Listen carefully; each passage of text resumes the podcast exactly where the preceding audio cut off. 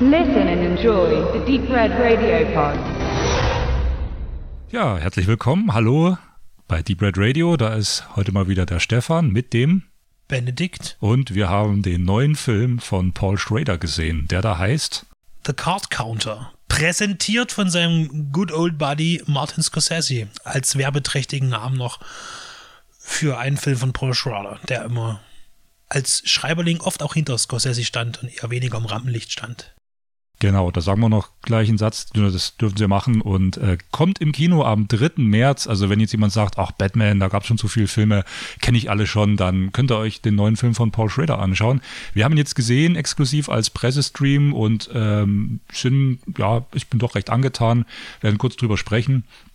Und äh, natürlich hast du gerade gesagt, Martin Scorsese, ganz kurz nur, Paul Schrader ist eigentlich so der Autor, oft auch hinter Scorsese gewesen. Wir wissen ja, äh, Taxi Driver und ähm, die letzte Versuchung Christi. Genau. Das Bring Out the Dead. Richtig, genau. Paul Schrader, äh, weiß nicht, ob Auteur hier der richtige Begriff ist, aber ein Autorregisseur, der finde ich eigentlich immer so die kleineren Filme über die Karriere hinweg weitergemacht hat. Eigentlich immer die Psychogramme, die Milieustudien, wie er Taxi Driver schon eine ist das sind so die Filme, die gehen bei ihm bis heute weiter, die aktuellen. Ja, und äh, Willem Dafoe, der hier in einer Nebenrolle nur auftritt, ist eigentlich auch so ein äh, Steady, äh, Regular, wie man sagt. Ähm, kam ja bei äh, Paul Schrader auch schon oft vor. Ich erinnere jetzt an Light Sleeper oder ähm, auch Affliction, das spielt er mit. Genau, meine Erfahrungen mit äh, Paul Schrader, bloß ganz kurz, sind eigentlich gar nicht so groß. Also bis auf die äh, Filme, die er auch geschrieben hat, vor allen Dingen nicht inszeniert als Regisseur, ist er mir vor allen Dingen mit seinem Zweitlingswerk aufgefallen, Hardcore mit George C. Scott. Auch wieder, du bist dabei und sagst Milieu. Hier auch ganz klar im Pornofilm-Milieu, äh, wo ein Vater seine Tochter sucht, die da irgendwo abgetaucht ist. Ein kleiner, sehr ergreifender Film, wie ich fand, der bei Arrow Video, das lüge ich glaube ich gerade, das stimmt nämlich gar nicht, sondern bei ähm, Indicator, Indicator rauskam rauskam. Und dann natürlich äh, dann haben wir hier ein noch, Mann für gewisse Stunden genau. mit Richard Gere, auch wieder in so einer männlichen Paraderolle hier, aber als zwie zwiespältiges Bild zwischen halt Callboy und irgendwie Ausnutzen und Verdienst an der Sache. Ein Klass ist ja auch produziert von Jerry Bruckheimer, also da eine interessante Zusammenarbeit. Und dann natürlich Dominion, ganz wichtig für mich. Äh, eine Variation äh, einer Fortsetzung beziehungsweise eines Prequels zu Der Exorzist. Der Film, der doppelt gedreht wurde von Ronnie Harlan und von Paul Schrader, ähm, gibt es dazu schon bei Deep Radio eine Auseinandersetzung von mir zu dem Thema. Genau, also Jetzt waren ja hier ein Mann für gewisse Stunden American Gigolo. Das war natürlich auch Erfolge, muss man sagen. Das war ja auch äh, für Richard Gere der Durchbruch und hat der Paul Schrader auch gewisse Sachen gesichert. Aber jetzt sind wir beim Thema Milieu. Also es sind schon, finde ich oft, also diese Männerfiguren, auch diese gebrochenen Männerfiguren bei ihm. Ich habe nicht jeden Film von ihm gesehen, aber ich schätze jetzt mal so zwei Drittel, habe es nochmal überflogen. Also Light Sleeper heute gerade nochmal gesehen, um ein bisschen in Stimmung zu kommen. Jetzt The Card Counter. Äh, Oscar Isaac spielt hier sehr toll, sehr vereinnahmend Abend also eine ähnlich ruhige, äh, melancholische Rolle wie Willem Dafoe damals auch in Light Sleeper, anderes Thema ein bisschen, aber Atmosphäre hat mich stark daran erinnert. Äh, jetzt eben äh, ein Mann für gewisse Stunden damals äh, oder auch äh, The Walker mit Woody Harrelson von 2007. Äh, das sind alles so Filme, männliche Psychogramme, ge ge gebrochene Typen äh, und das jeweilige Milieu, wo die sind. The Walker ist, glaube ich, zum Beispiel auch einer, der so ähm, äh, auch so, so, ein Begleiter, also eine Begleitperson, äh, ich will nicht sagen Escort-Service, ich glaube für jüngerer Mann, für, für ältere Damen, wo aber eigentlich nichts explizit passiert. Lange her, dass ich den Film gesehen habe, ich krieg's nur halb zusammen. Aber die Männer haben eine bestimmte Funktion, will ich damit sagen, die ihnen auf den Leib geschnitten ist. Und hier beim neuen Film The Card Counter mit knapp zwei Stunden Laufzeit haben wir Oscar Isaac eben als Card Counter. Was machen die, habe ich dich gefragt und du erklärst es schnell. Naja, es geht hier darum, dass er, ähm, sein Job ist es, den er sich erwählt hat, durch die Casinos der eher der Ostküstenregion der Vereinigten Staaten zu reisen, von Casino zu Casino. Und er hat, ähm, er hatte viel Zeit zum Nachdenken in einem Gefängnisaufenthalt. Und wie er sagt, hat er dort das Kartenzählen gelernt und er spielt strategisch äh, Blackjack und Poker und verdient damit sein Geld. Und äh, es gibt da noch so ein paar Werdegänge. Er beschließt dann ein paar Sachen, äh, sich da zu, prof äh, zu professionalisieren, so als Turnierspieler auch und nicht nur so mal hier und dort am Tisch zu sitzen.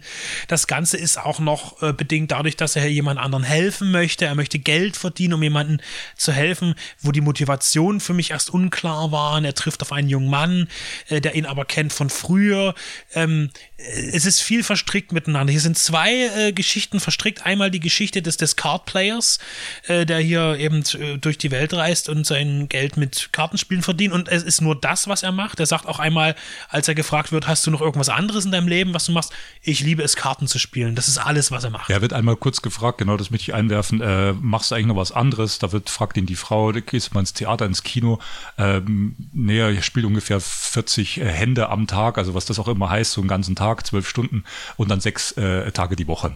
Und er sagt halt, äh, wie du sagst, er liebt es halt einfach, ne? Und dann haben wir eine Vergangenheit, denn warum ist er im Gefängnis? Das drieselt sich erst noch auf. Er hat eine militärische Vergangenheit, er ist äh, Soldat und äh, hier wird, äh, hier greift äh, Paul Schrader ein, ein amerikanisches Trauma auf, das äh, bedingt auch nach dem 11. September aufgetaucht ist. Wollen wir das jetzt schon so genau sagen? Oder ja, das würde ich schon sagen, weil es, es ist ja auch kein Geheimnis und es ist ja auch kein Plot-Twist oder irgendwas, sondern es äh, erklärt auch ganz klar auch eine gewisse Art von Psyche in dem Film. Und äh, es ist ja äh, bekannt gewesen, es ging durch die Medien, als dann irgendwann auftauchten Fotos und Videos von amerikanischen, US-amerikanischen Soldaten, die im Zuge von Verhören von mutmaßlichen Terroristen in Bezug auf den 11. September, auf die Attentate oder auch generell andere andere IS-Geschichten oder Afghanistan, ähnliches, äh, in Guantanamo und anderen Militärgefängnissen äh, auf der Welt der USA dort Menschen gefoltert worden. Und wir reden hier von äh, den härtesten Sachen, Folter durch Musik, Folter durch äh, Wachsein, also in, äh, Schlafentzug, äh, Folter durch Gewalt zufügen, Waterboarding, Quälen durch Tiere, durch Schläge, durch sexuelle Handlungen, das ganze Programm. Und das tauchte auf und das hat nochmal so ein Loch auch wieder in diese, die reine Weste der USA, die sie ja nie hatte, aber die sie immer gern hätte, gerissen hat, äh, weltweit. Und wo einige Menschen dafür auch verurteilt wurden. Äh, aber wie hier im Film auch gesagt wird, es sind die, die auf den Videos zu sehen waren, die, die auf den Fotos zu sehen waren. Die Soldaten wurden äh, zum großen Teil verurteilt. Er hat achteinhalb Jahre bekommen. Das ist seine Gefängniszeit. Aber die, die darüber stehen und eigentlich die Entscheider waren, die nicht auf dem Foto waren, sind die, die leer ausgegangen sind. Und darauf baut sich äh, auch eine Geschichte auf, die zu einer Art ähm, ja, Rachegeschichte wird. Genau, das äh, Genau, das, das würde ich jetzt aber nicht ganz zu Ende erzählen. Genau, da kommt dann noch eine Figur eben, die wir äh, dann eben kennen, wenn wir sie sehen. Und ähm, Jetzt muss man dazu sagen, okay, das ist dieser Hintergrund, das ist dieser Blick in die tiefen Wunden der US-Gesellschaft, die hier mit reinbringt, das ist diese Ebene, die aufgemacht wird, rein von der Laufzeit äh, nehmen aber diese durch, äh, wie wir festgestellt haben, Fischaugenlinsen, Fish Islands gefilmten 360-Grad-Winkel sehr experimentell im Gefängnis, also gleichzeitig Flashback und gleichzeitig ästhetisch, äh, sag ich mal, so aufgeladen, dass es auch äh, vom Rest des Films sich total abhebt, nehmen diese Szenen äh, wenige Minuten ein. Aber sie dienen natürlich der psychischen Unterfütterung seiner selbst, dass man versteht, was für ein gebrochener Typ ist er eigentlich. Und für mich war aber die ganze Zeit nicht so ganz klar, wie diese beiden Themen zusammenpassen, wie die zusammenfinden. Wir haben die Kopplung durch den jungen Mann, der einerseits äh, auch einen Vater hatte, der in diesem Problembereich gearbeitet hat, mit Folter, der militärische Folter, ähm, und der dort auch noch ein Hühnchen zu rupfen hat und glaubt in äh, Bill Tell, äh, William Tell, je nachdem, wie er sich in dem Film nennt, der Cardplayer. Ein Telling Name. Ja, ähm, versucht ihn da zu gewinnen für eine Art Racheaktion. Und wir äh, müssen jetzt sehen, wie er eigentlich, äh, weiß nicht so richtig, eine gewisse Art von Verantwortung diesen jungen Mann gegenüber sieht und versucht ihm zu helfen, aber nicht auf die Weise, wie er es eigentlich, äh, glaube ich, will. Und da entwickeln sich eben Sachen. Und aber wie diese beiden Sachen eben hier in diesem Film zusammengeschrieben werden. Das heißt, einerseits diese sehr nüchterne Betrachtung dieses Alltags von diesem Cardplayer. Wir haben ja, uns ist immer aufgefallen, dieses völlig triste, sterile Amerika Amerika in solchen riesigen Räumen. Diese Casino-Räume sind eh immer sehr, sehr beeindruckend, aber die glitzern ja auch noch irgendwie und haben was Schmuckhaftes. Diese, diese endlosen Teppiche und, und Sofa, Lounge-Sofas, aber halt auch in diesen Cafés oder Restaurants, wo dann einfach nur Stühle und Fliesen sind. Ähm, das passt irgendwie auch von der Erzählstruktur, ist das sehr weit voneinander abgehoben, finde ich. Ich habe immer gefragt, wo koppelt das jetzt gut miteinander, die mhm. Geschichte? Ich würde hier nochmal ganz kurz einsteigen, weil das eigentlich für mich so das Herzstück auch des Films ist, weil das dominiert ja unser, unseren Eindruck, den wir von dem Film haben. Wie du gerade richtig gesagt hast, ähm, lange Einstellungen haben wir oft in dem Film, äh, trägt eigentlich so diese Trostlosigkeit, dieser so mal leeren, fast leeren Spielhöllen. Das ist ja nicht so wie äh, bei Soderberghs Oceans äh, Trilogie, wo das so als äh, äh, Fun-Themenpark mit viel Spaß und Gags inszeniert wird, sondern diese Casinos, diese vielen Casinos, äh, die hier besucht werden, als Roadmovie eigentlich auch funktioniert der Film ja, äh, sind, wie du sagst, dieses ja, so steriles Licht, also ein bisschen entsättigte Farben auch. Äh, vieles ist so grau, äh, so, so grau-blau, grau-grün, äh, alles so Brauntöne. Also nicht, nicht wirklich äh, äh, kontrastreich oder, oder knallbunt, wie man jetzt sagen würde, ja, äh, Paradies-Casino-Welt oder so. Ich glaube, es wird auch immer gesprochen, fährst du noch nach Vegas? Ich glaube, ich müsste mich jetzt nochmal täuschen. Sind Sie denn eigentlich viel in Vegas oder kommen Sie nee, überhaupt nach Vegas? Das spielt nee. alles so, äh, das sind diese, Atlantic City ist immer so dieser Ausgangspunkt ja. und dann fährt er mal in Casinos nach Delaware oder in andere benachbarte große Sachen. Äh, aber es geht am Ende, ist es eher so ein Provinz-Casino-Ding. Aber man bekommt das Gefühl, und das wollte ich nur sagen, äh, hast du nicht das Gefühl nach dem Film, ja, so ist das wirklich? Also da, das ist diese Casino-Kultur, die ja in Amerika verbreitet ist. Man, man kriegt schon so einen Eindruck, man lebt mit diesen Protagonisten wirklich in dieser Welt mit. Ich, ich weiß nicht, ob das glaube ich, kann man auch nur sagen, wenn man das wirklich mal gesehen hat. Und was ich immer sehr interessant fand, ich glaube, das kam zweimal in dem Film, äh, wo auch äh, äh, gefragt wurde, ja, findest du dieses Leben eigentlich toll, so, wo, wo er dann auch den jungen Mann, der ihn dann begleitet, äh, also sagt so, na, und, und ist das jetzt so? Gefällt dir das hier so? Ist das was für dich? Und ihr so, ja, ja, das ist total toll irgendwie. Aber niemand ist davon so wirklich überzeugt genau. und, und auch er nicht. Und ähm, die Frage ist, warum er, er ist auf jeden Fall, also der, der Bill Tell ist traumatisiert von seinen Ereignissen, äh, die er durchgeführt hat in seinem Militärdienst. Er ist sicherlich geläutert, so, so lernt man das auch in dem Film, von dem, was er getan hat, auch durch die Gefängnisstrafe.